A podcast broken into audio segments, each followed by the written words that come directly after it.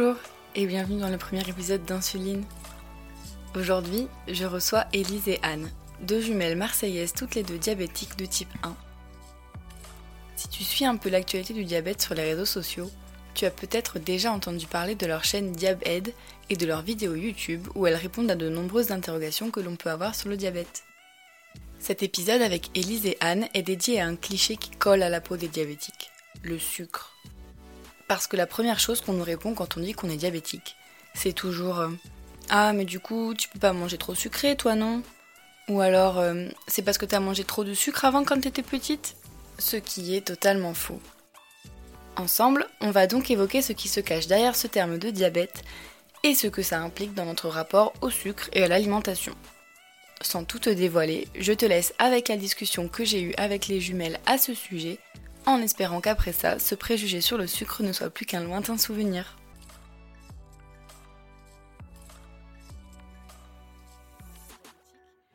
merci les filles, euh, merci beaucoup d'avoir accepté euh, mon invitation.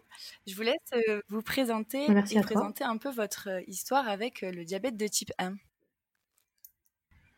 Oui, alors bah du coup nous on est euh, Élise et Anne, euh, toutes les deux diabétiques de type 1. Euh, Anne ça a été découvert en 1996 à l'âge de 5 ans et moi en 1999 à l'âge de 8 ans. Euh, on est sœurs jumelles toutes les deux, donc du coup, bon, on se ressemble beaucoup, même au niveau du diabète. et, et, donc Anne a été découverte la première, puis moi.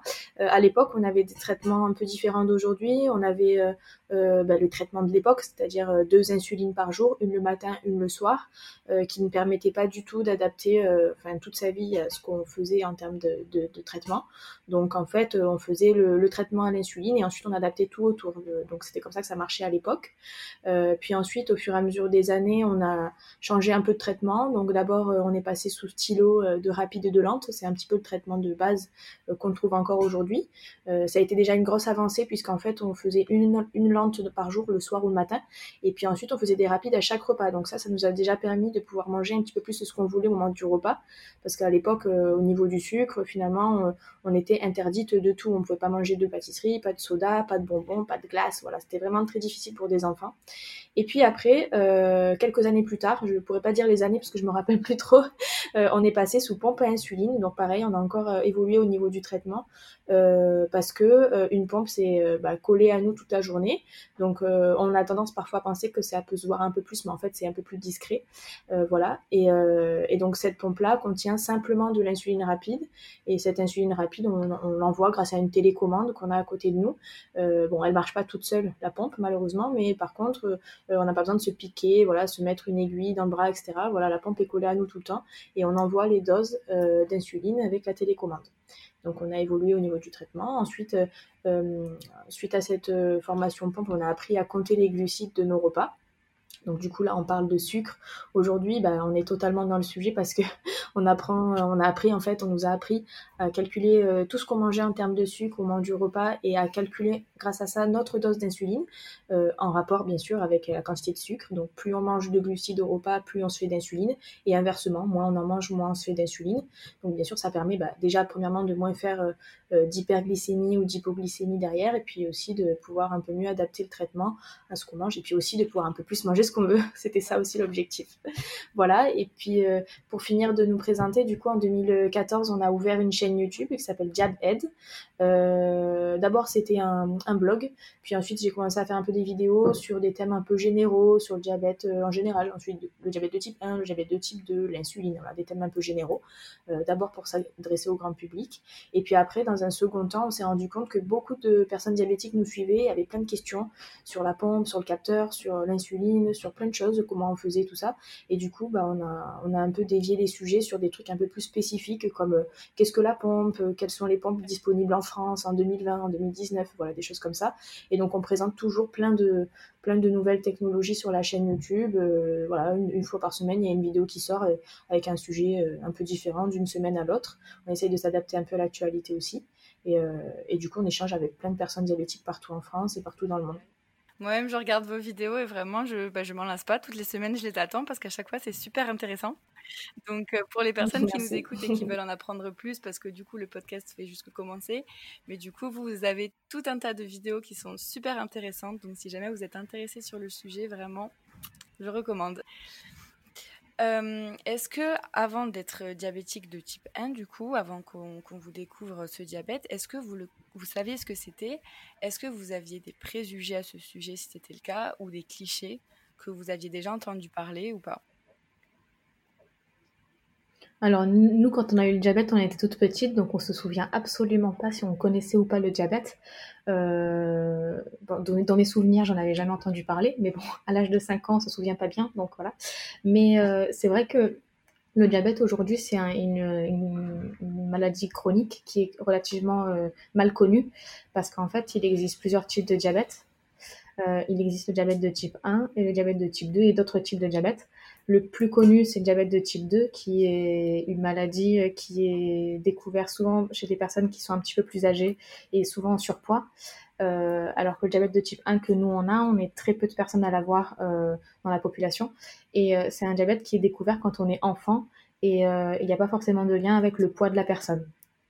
Voilà, donc c'est vraiment, euh, ça s'appelle, ça a le même nom, ça a le, nom du diabète, mais c'est vrai que c'est encore très connu les différents types de diabète et les différents traitements.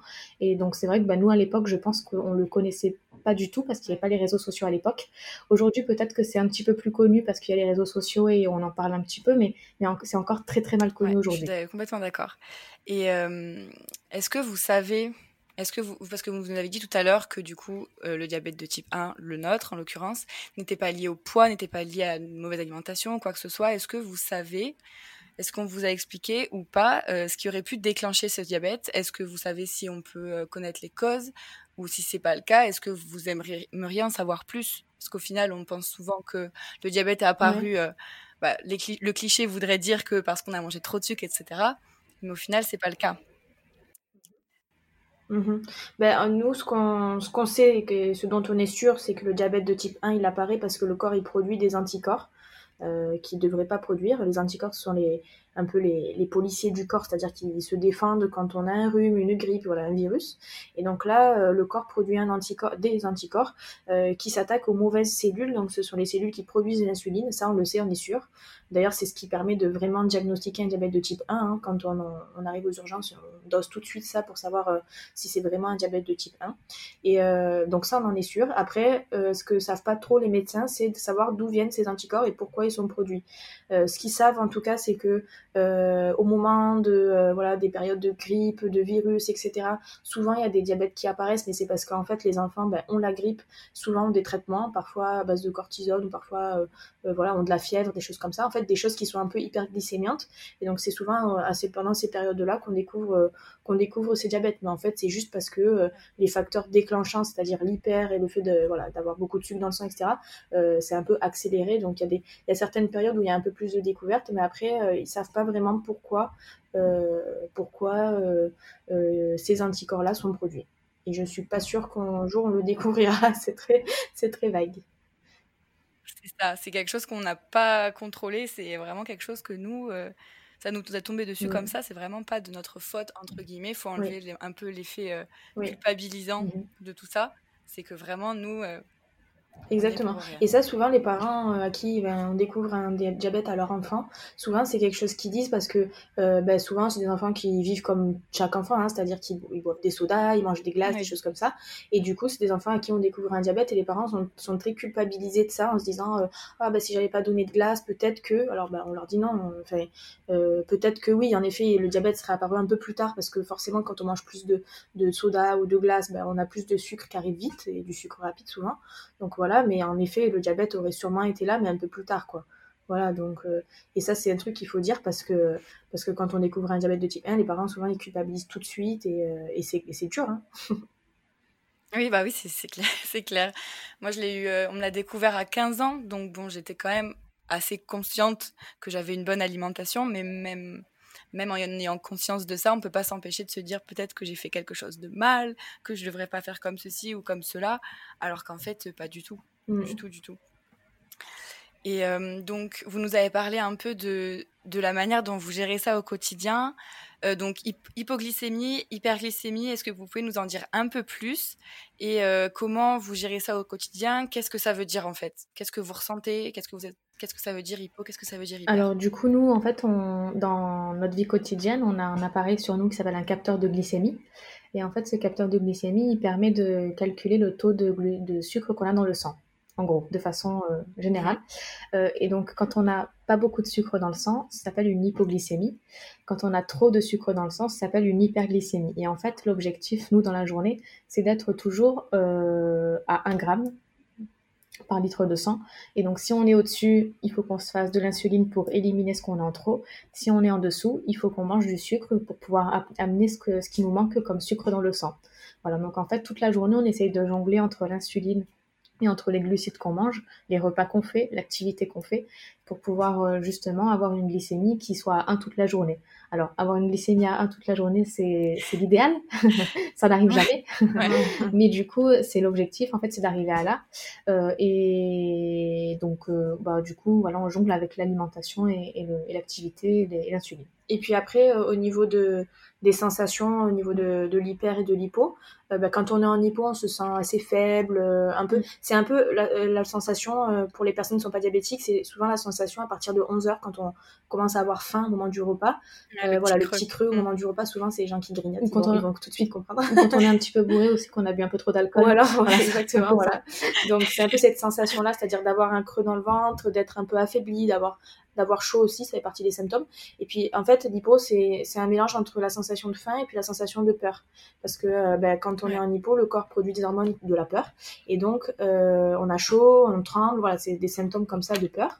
Et puis après, quand on est en hyper, euh, par contre, là, c'est des sensations déjà, déjà, c'est un peu plus compliqué à, cerner parce que c'est surtout, surtout l'été où il fait chaud parce qu'on a tendance à boire beaucoup. Mhm. Et, euh, et, donc, ces sensations d'hyper, là, c'est souvent plutôt, bah, on a soif, on a envie de faire pipi, on est fatigué. Parfois, on est un peu hyperactif aussi, on fait plein de choses. Voilà, c'est ces, genres de sensations-là.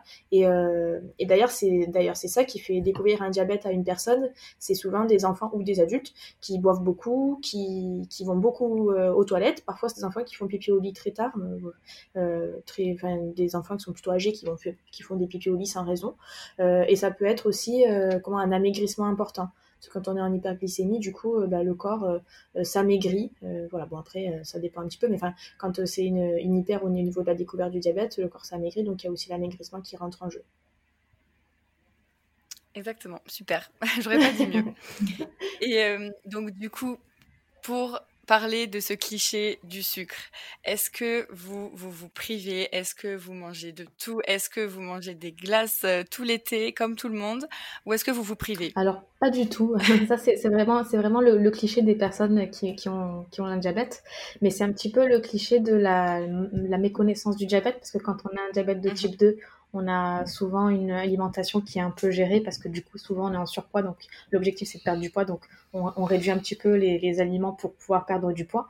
Mais quand on a un diabète de type 1 euh, comme nous on n'est pas en surpoids. Et donc du coup bah, nous c'est vrai que dans, les, dans les journées on peut manger un petit peu ce qu'on veut. Si on a envie de manger des pizzas on en mange. Si on a envie de manger des glaces tout l'été on en mange.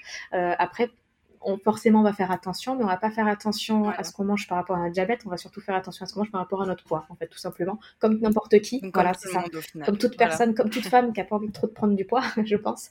Du coup, voilà, c'est juste ça, et donc nous, euh, du coup, on se fait plaisir, on n'a pas de restrictions particulières au niveau de l'alimentation, et en plus, comme l'a dit Elise, on a appris, grâce au médecin, euh, à calculer nos glucides, et donc, euh, du coup, à chaque fois qu'on mange quelque chose, par exemple, on va manger une glace, on va savoir combien il y a de glucides dans, je sais pas, 100 grammes de glace, par exemple, et on pourra du coup faire notre dose d'insuline pour éliminer les glucides qu'on mange. Voilà. Exactement. Un vrai travail de mathématiques. C'est ça, c'est que des mathématiques le, diabète, pratiquement. ça fait travailler un petit peu. Et euh, oui, du coup, c'est quelque chose qui est vraiment, comment dire, quelque chose qui est vraiment présent pour nous tout le temps au quotidien.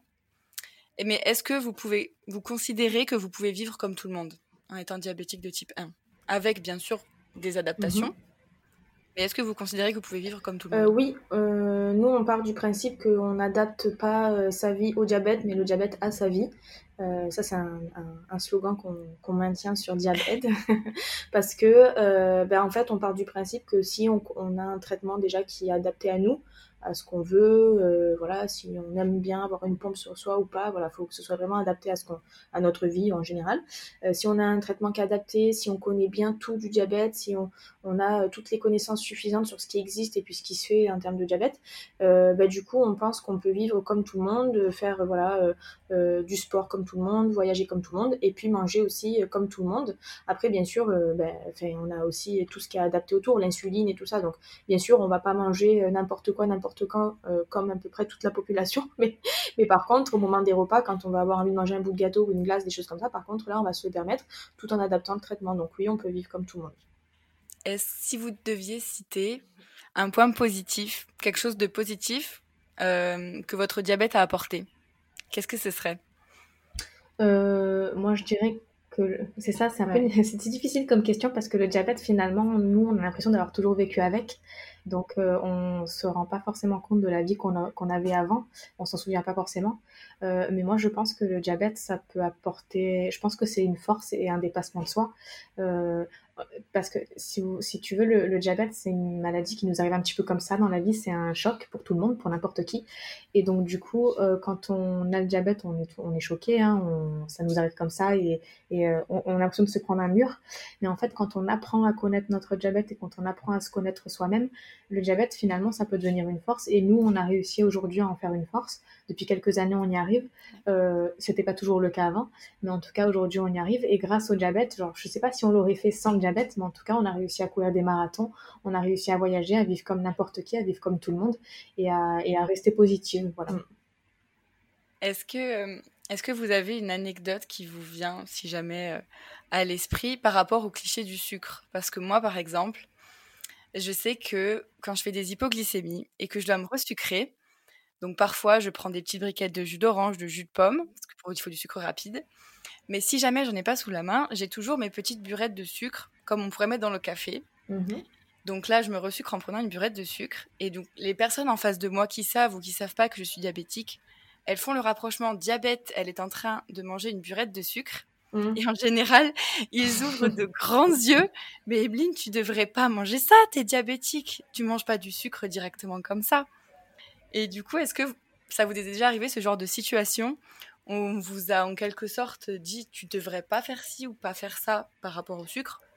Et au final, vous vous êtes retrouvé à expliquer à la personne pourquoi, comment, Comment ça marche Pourquoi vous faites ça Alors, ben, moi, enfin, moi, moi, Anne, ça m'arrive souvent euh, quand je suis au travail, notamment, parce que c'est vrai qu'au travail, on fait souvent des petits repas, on se fait souvent des, des pots de départ, des, des, anniversaires, et donc, du coup, forcément, il y a mm. du sucre, des gâteaux, des bonbons, des chips. Et, euh, et en fait, le midi, j'ai très faim, donc, du coup, je me jette souvent sur les chips et sur les gâteaux. Bon, je sais pas pourquoi. Mais du coup, je. Et il y a certaines personnes qui connaissent pas le diabète, ben, c'est toujours pareil, c'est la méconnaissance du diabète, hein, mais qui, du coup, qui me regardent un peu comme toi, hein, c'est exactement la même histoire, et qui me regarde en me disant euh, Regarde, Anne, elle est diabétique et, elle continue à manger du sucre. Alors, bon, du coup, bah, j'ai dû leur expliquer euh, ce que c'était le diabète exactement, les différents types de diabète. Donc là, pareil, il faut revenir sur le sujet. Mm-hmm. Mais c'est vrai que ça arrive très souvent dans, dans la vie quotidienne. C'est vrai que quelqu'un nous, nous regarde en nous disant. Euh, pourquoi vous mangez du sucre alors que vous êtes diabétique? Les gens ne comprennent pas forcément que quand on est diabétique, on peut manger du sucre.